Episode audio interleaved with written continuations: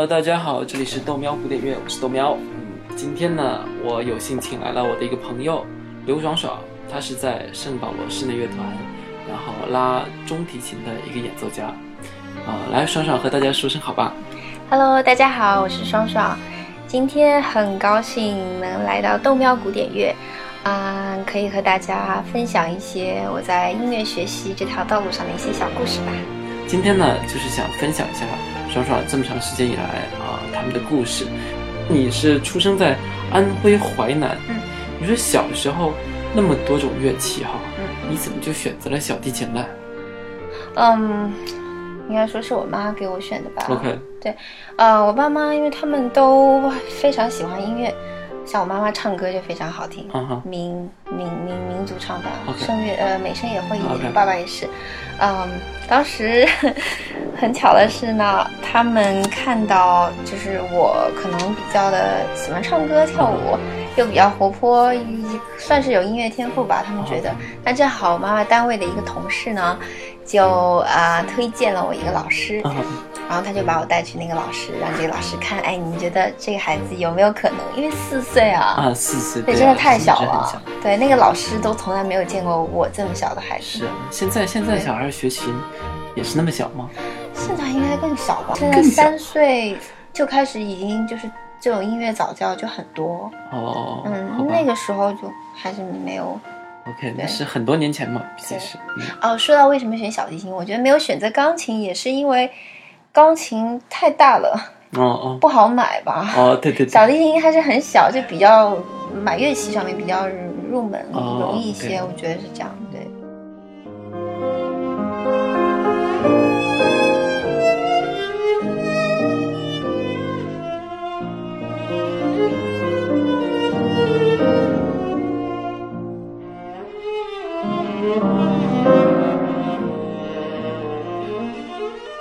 小时候我还是学的钢琴的，不过哦是吗是啊，我真的是会一点点钢琴的，只是只是我爸可能打我打的不够，我不懂，打你打的不够。所以钢琴并没有学得很好。不过那个你的父母小时候肯定也会打你吧，毕竟学琴是必然的。小的时候那个有没有就挨打的状态已经记得不是很清了，就记得自从走上专业这条路之后，嗯，家里面确实付出特别多，尤其是我妈，嗯嗯，她就经常会恨铁不成钢。OK，对，尤其是我在那种很不努力啊，然后又练琴偷懒，让当她在底下很忙，忙了一天，啊，看我在上面也不好好练琴，还在偷看电视，对，偷看电视或者把闹钟调慢调快，就为了多休息个十分钟、二十分钟，就做这种一些小小把戏之类的，然后他就很怒，就会拿鞋底或者竹竿那种东西过来打我。哇塞，你还能记得？那你哦应该不会恨吧？对吧？哇，这个嘛，小的时候还是很恨的，啊，是吗？非常的恨。哇哦，，对，真的，那后来大概到高中后面吧，嗯，觉得慢慢长大了，还是觉得妈妈也是不得已对才，这也是，不容易，父母嘛都是要。付出太多，是的，可怜天下父母心。真的是对。话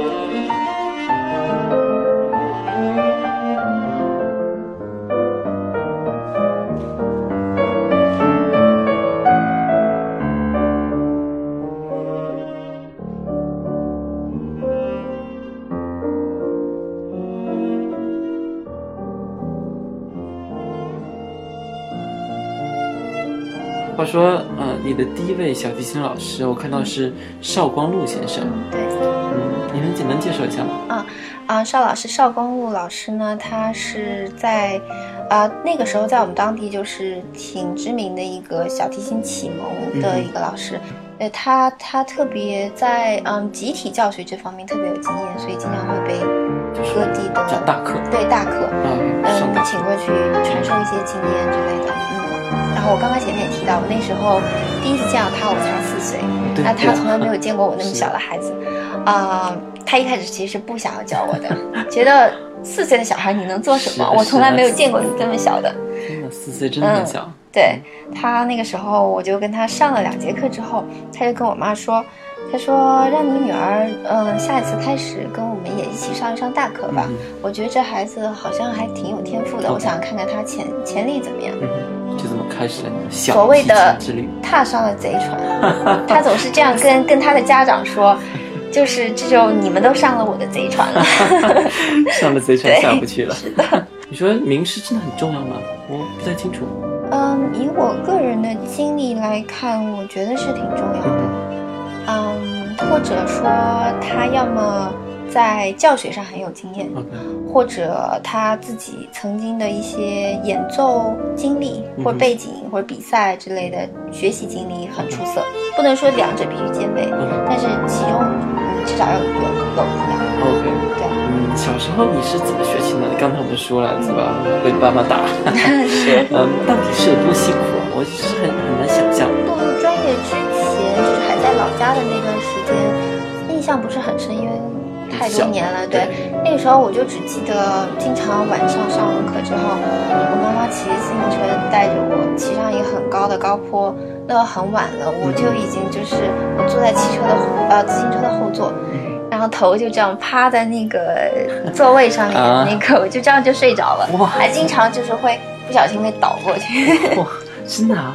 对，那你是太拼了。那后来我不是这，我刚刚说这是专业之前的路，嗯那踏上专业这条路，嗯，在考上上音附小之前，每两个星期嗯，就带我跑一次上海，去找上海的老师，安徽去上海从安徽嗯坐火车。那那个时候还没有什么动车、高铁，不像现在这么方便，三四个小时就到了。对对对，那个时候我们是坐绿色的铁皮火车，嗯那么每那个礼拜五呢，我，提前就跟学校打好招呼，嗯把我提前接走，然后我们就去赶火车，十二点多的火车，嗯，到上海大概是十点半，嗯然后再坐公交车坐到住的地方，大概是十一点半、十二点之前。然后第二天星期六呢，上午就去老师家上课，嗯嗯，上完课嗯下午我不记得要做什么了，可能练练琴吧。嗯，然后星期天一大早的火车，再坐十个多小时。对，每每两周就要坐二十个小时的火车来回，我而且不光要练琴，嗯。还是要我那时候还是小学生啊，啊，对对对，还有很多作业要要，因为我也不确定我是不是能考得上，能走上音乐这条路，啊。那文化课也不可以丢，就眼巴巴的看着别的小朋友做完作业都可以出去玩，嗯。然后我就做完作业没得玩。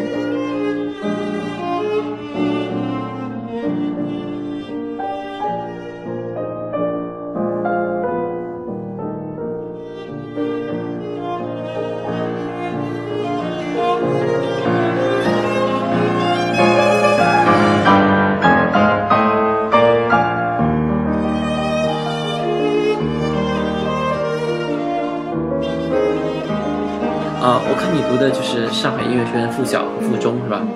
那你小时候的这种一天啊，就是在那种小学和初中的一天，到底是怎么过的？我非常好奇，不知道和我们这种普通学校的小学生有什么区别？呃，每天应该差别不大吧？嗯我天六点多起床，嗯然后七点钟从家里出发，骑四十分钟的自行车，四十分风，雨无阻。四十分钟自行车，对，四十分钟单程，风雨无阻。上海那个梅雨季，啊，每年那么长时间，就每次下雨我都是很崩溃。你想，就是要背着琴背在背上骑自行车，那那个琴就是斜背，那一定会高出你的肩膀一截，啊然后你再穿上雨衣。就是从前面看就是一个畸形儿，那肩膀这里会突出一块。那你不要说是下雨了，那个就是平时的话，你穿着你你骑自行车也不方便。嗯那下雨的时候又有风又有雨，嗯就是你骑一会儿，然后整个头发啊，然后脖子里就全是水，天哪，还要骑四十分钟，你这是小学生啊！哦，整个九年，哇，整个九整个九天。年，，我很崩溃。不过你的骑骑自行车技术应该很好。啊，那绝对。的，那为什么不买两把琴，一把放学校，一把放家里不就可以了吗？两把琴啊，学校没有地方给我们放，学校都没有地方放啊，没有啊，好坏的学校。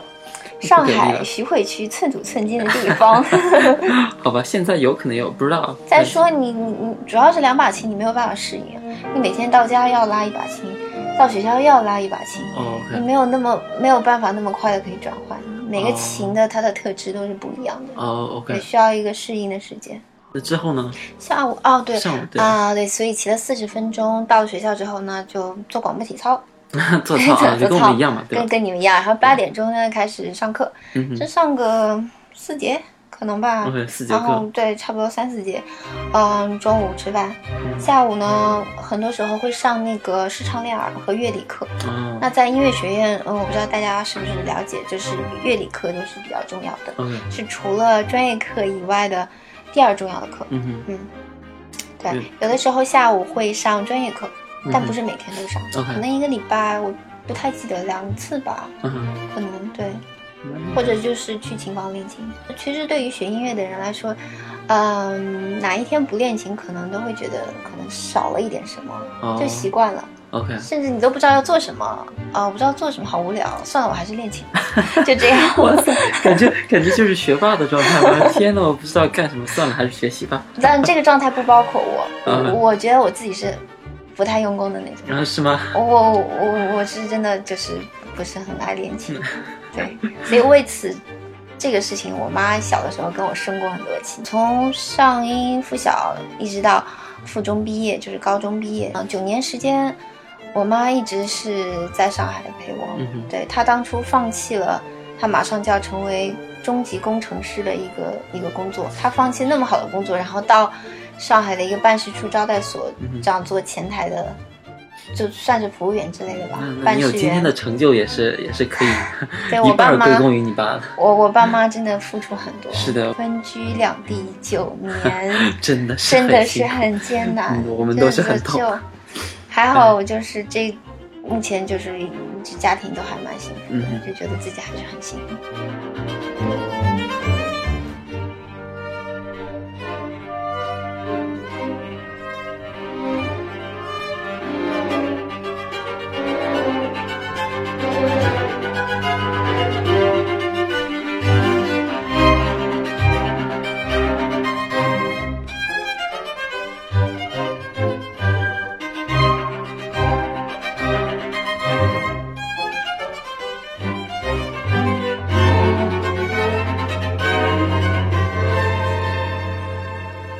小时候是拉小提琴是吗？啊、对，那个时候还没有拉中提琴。哦，对，对后来就转成中提琴了。对，我是以小提琴考上附小，哦，然后附中的。OK，对为什么会转成中提琴？一开始自己也是不是很愿意想要转。那我那个时候一个，呃，我的专业老师他觉得我更适合拉中提琴，为什么？因为中提琴的特质是更优美、更抒情、更歌唱、哦，对，优美、更醇厚，哦就像女中音一样。OK 那小提琴给我的感觉就是比较的凌厉，OK 比较的炫技一点。OK，就是技术性比较嗯对对，啊、我的个性可能也更适合中提琴一些，啊因为我不是那种我不爱出风头，就是啊性格也比较的平和一些。OK 嗯，对，嗯、那个时候老师就觉得我适合，再加上我们学校又很缺中提琴，对，嗯、缺好的中提琴，那老师就觉得我适合，那他就建议我。对，那那个时候呢，关于改中提琴，我们学校很多同学就问我说：“你为什么要改中提琴？”因为那个时候在大家的眼里面，大家都觉得改中提琴的人都是小提琴拉的不太好的人才会去改中提琴。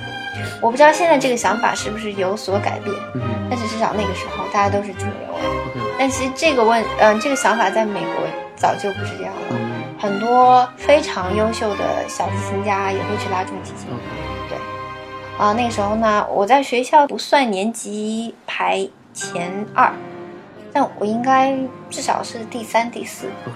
即使是年级第三、第四名，那你也不是第一、第二啊。啊，每次机会也就是那么几个，那总是会给嗯成绩最好的。嗯对，你就没有那么多的机会嗯。但是改了中提琴之后，我就会觉得，嗯，我可以可以更好的发挥自己。也比较符合你的气质。是吗？你是这么觉得吗？我是这么觉啊，得。小伙伴们看不到。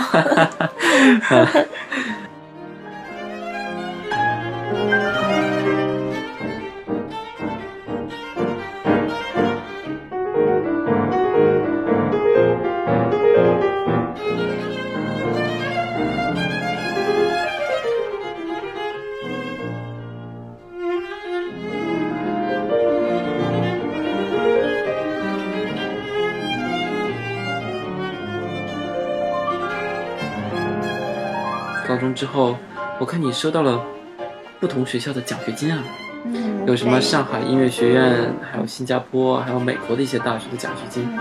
然后最后却选择了巴德音乐学院。巴德大学，对啊，巴德文理学院。哦，OK，对，你为什么会选择那儿呢？嗯，那时候也是很犹豫，嗯，不太确定，一开始是不太确定自己到底想不想，就是出国留学，OK，因为我刚才前面也提到了，一直是妈妈在上海陪我，嗯哼，生活陪读，呃，就想要不先在上海音乐学院先读个一两年，嗯，适应了自己的一个人独立生活之后，然后再考虑出国。嗯。后来，嗯，跟家里又跟老师商量了一下，觉得嗯，时间还是挺宝贵的，嗯还是不要再上音读两年，然后跑出去再重读。哦，OK，对，对，这是原因之一，所以我就想，哦，那还是就不要读上英了，那么就上英就放弃了。话说你那个时候，你那个时候的英语很好吗？我那时候英语很烂，对呀，我也觉得。你也知道，音乐生、艺术生可能文化课都没有很重视，嗯尤其像我这种，就从来也没有考虑过想要出国留学的，就更没有在外面学学英语、博弈之类的。那他们就给你奖学金了，对 他们也没有要我的托福，是什么个状态的奖学金？就是那种全额奖学金，学费、生活费也包括。呃，简单点说，就是你到美国那个学校来读书，你只要自己出机票，然后其他所有的费用，所有一切的费用都是学校出。哇哦，对，那就是吃饭都不用付对，钱。吃饭都就是刷卡就好。哇塞，哇，简直完美啊！那我觉得这个东西要推荐给这种啊、学音乐的小伙伴们，嗯，让他们好好努力申请，对，说不定就可以不用花钱。只要你够优秀，还要运气要好。然后我首先我是冲着奖学金来的，嗯那毕竟我们家也是比较就工薪家庭，肯定是负担不起这么贵的费用，几年呢？啊，奖学金很多给的。那第二呢，就是因为学校的老师非常好，非常非常的好，是全美，呃，音乐界里面数一数二的老师。嗯，对，甚至在很多老师师节上都是有名的。嗯，那你在巴尔的都学了什么东西？可以跟我说说吗？音乐那是当然了，啊还有音乐类相关课程。是的，那我还学了就是另外一个专业，我 对，另外一个专业。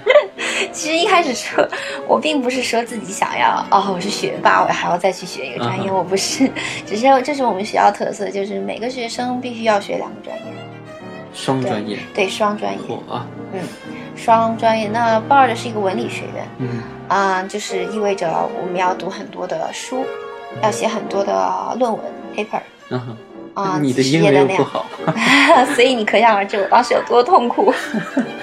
那几天刚刚知道要学双专业，整个人都崩溃了，整个人都不好了，就觉得这五年我要怎么混？因为是。双专业我们是要学五年的，哦，OK，对和学医一样了，对，还是挺有意思的。我现在回想起来这段经历，虽然我刚刚也说经历很痛苦，写几十页的毕业论文，对啊，从呃我选的是亚洲亚洲研究啊，就是日语这一类，对你之前也不会日语吧？我之前不会。我去，真好玩儿 对，分析那几十页的论文就这么写下来。哇！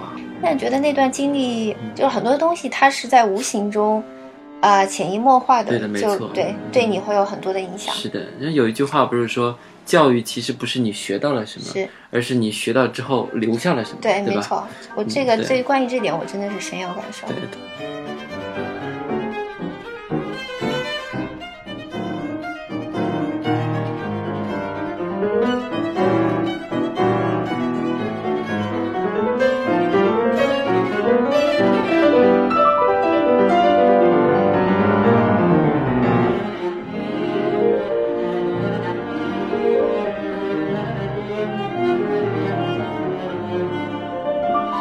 大学过后，你又上了科提斯音乐学院，嗯是吗？对，我看了，你居然把耶鲁大学的 offer 给拒了。你考研究生考耶鲁大学，人家给你全奖，你把人拒了，这是为什么呀？其实我真的是非常喜欢耶鲁大学，嗯那个校园很美，我每次去都会都会感叹，我还是很想来耶鲁。但怎么说呢？嗯，Curtis 算是一个梦想吧。嗯哼，应该知道都知道朗朗吧？啊，知道了也。就是朗朗的母校。对，非常多的音乐家都是毕业于这个学校。在我心目中，他是绝对是排得上全美国前三。如果不做音乐圈儿，或者是不怎么听音乐的话，嗯，你可能很难去很难去知道柯蒂斯这么一个学校，但你肯定知道耶鲁，对吧？对，Yellow 是一定，因是为很有名。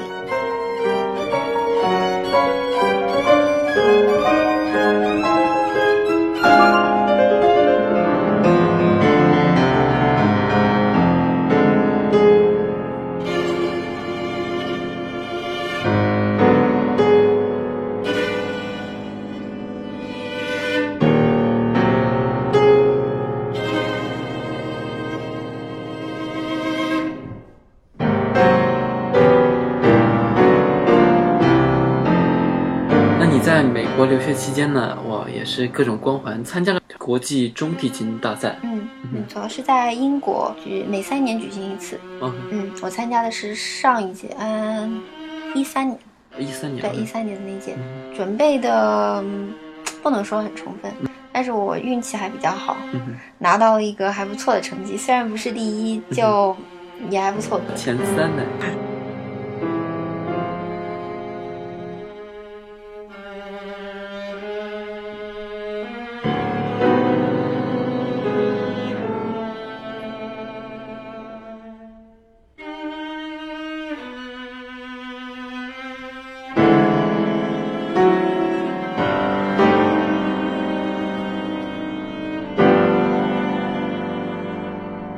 呃，话说现在你工作的地方是圣保罗室内乐团，嗯那你为什么会选择圣保罗室内乐团呢？呃，这个乐团，室内乐团是作为它这个种类，嗯哼，我们这个乐团在全世界都是排得上名次的，都是很好的。这么厉害。不像很多那种室内乐团，他们可能一个乐季可能三个月才演个几场那样子。那我们是每周都会有而且都是请到很多全世界啊，对对对，很有名的大家，比如前一阵子来了一个就是很有名的当代的小提琴家叫呃 Shahan，嗯哼。对，他就很厉害。哦，那我看你工作的这段时间也曾受邀参加过费城交响乐团的世界巡演，还是呃，亚洲巡呃演，亚洲巡演对对对？OK，对。不过最后还是没去，是吧？对，因为一些签证上的一些事情很麻烦。飞交是我认为，嗯，排得上全世界的 one of the best。哇哦，对，在圣保罗待久了，在这个室内乐团待久了，我会比较的想念那种种气势磅礴的那种感觉。OK，嗯，比如他们会拉很多的，有时候柴可夫斯基、勃拉姆斯那些交响乐，这些曲目都是在像我们这种呃圣保罗这种室内乐团是没有办法拉得出来的，哦演奏出来，因为我没有那些铜管，就是什么长号、对，小号对对，那种很嘹亮的那些乐器都没有。是嗯，我们的室内乐和那个交响乐的区嗯，没错，我们的编制也很小。嗯，我们现在演奏的曲目大部分都是莫扎特、海顿，有的时候有一些贝多芬，嗯，嗯，大部分就这些曲目，还有还有巴赫。对对巴哈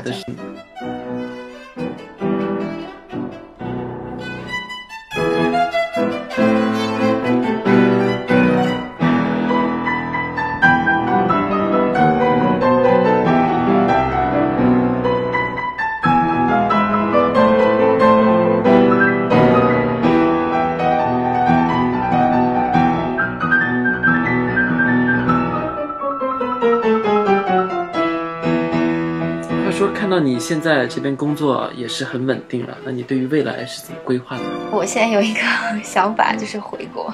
回国啊？没错，回国。哦，大家都是要往这边跑，你干嘛要回国呢？对，大家也是有一些朋友问我说嗯：“你现在应该绿卡都很很容易就可以拿到了吧？为什么你要回国啊？嗯你都在美国待了快十一年了。”，对呀、你应该很熟悉这里的生活。嗯，还是就想离家近一些吧。嗯从那么小就来美国，来了这么多年，一直都是自己一个人，时间久了也会觉得很累。想要离家、离父母近一些，想要在有生之年可以就是尽尽孝心吧。对对对，尤其是这个想法在去年，嗯，我外公和奶奶相继去世之后，嗯就是突然间好像就家发自内心的对家的这个分量就突然觉得很重，就是想要离离家近一些。发自内心的想要为家里面做一点对，没错什么事情，没错。虽然说回国之后，我也应该不会回安徽工作，嗯嗯，可能会去广州吧，你在广州会做什么？嗯，应该会去广州交响乐团，广州交响乐团，对，做中提琴副首席。中提琴副首席，对目前是这样，嗯，可是那个合同现在还没有签，如果不出意外的话，应该今年九月份就会去那里上班那就。很快了，还有三四个月对是吧？对，OK，哎，不知道我们听众中有没有广州的朋友？应该是有吧。啊 希望他们可以去那边告诉你，哎，我是通过豆苗古典乐认识你的。那最好是的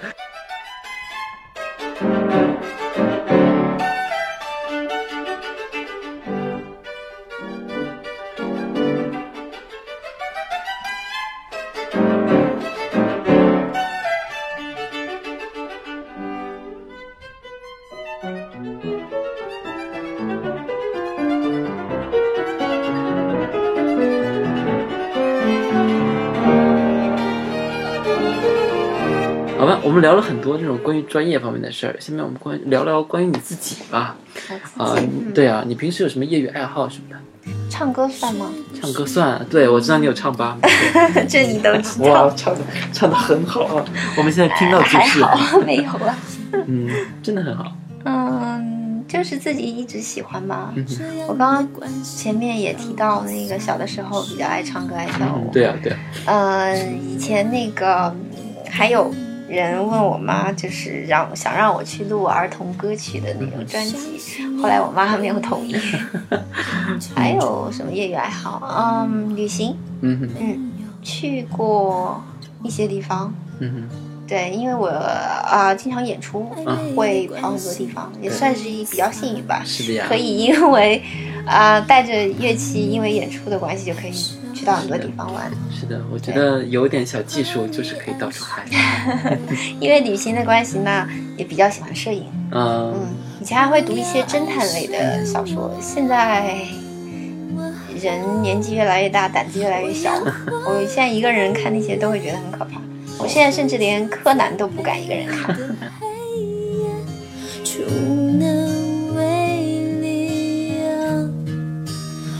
怕你爱上我，不要爱上我。我给的不多，请你原谅我的脆弱，让你我。拥有自由。那最后我们八卦一下，像爽爽这样优秀的女孩子，一般喜欢什么样的男孩子？是吧？嗯，就我自己而言，基本上喜欢的跟普通的女生的一些基本的标准也都差不多吧。嗯，我自己对于，首先先谈一下物质好了。嗯物质上的我不会要求很多，呃，我觉得我自己有能力可以可以在物质上面可以过得不错，对，所以我觉得更看重的是精神方面的。嗯当然，那谁都不希不希望自己的另一半很穷，对吧？是的，没错。对，因为音乐艺术毕竟也是一个嗯很需要蛮烧钱的，呃蛮烧钱的东西。比如说买一个乐器，像专业级别的，嗯，可能一个乐器就要几万美是的一把琴是的一把琴，呃，我根本买不起，所以需要贷款。好吧，对啊真辛苦。是，所以说，嗯，物质上面，呃，只要你差不多就行。嗯，对，两个人可以一起努力。我觉得我不是说一定要要求他必须要会乐器，或者说很喜欢古典音乐。嗯我只希望至少另一半可以尊重我做的这份事业，嗯也可以知道古典音乐对于嗯大家平时的生活会有哪一些的可以，比如说精神上面的提高哦，懂了懂。了。而且可以希望不论我做什么，嗯，他都可以支持，嗯哼，对，会可以鼓励我、支持我，嗯即使我可能那个事情我做的很烂。哦，还有我个人比较喜欢高的男生，高的男生都高，一米八以上。差不多要吧，因为我自己比较高，嗯，对，对，对啊，今天感谢感谢爽爽来到豆苗古典乐，帮我们一起做这份节目。嗯，也很感谢猫老师，让我有这个机会可以跟大家分享一下。嗯，我们现在背景的这些音乐呢，都是爽爽自己的呃自己拉的曲子或者自己唱的曲子。嗯，然后哎，对了，关于这首歌这首曲子啊，这首曲子你还想说点什么？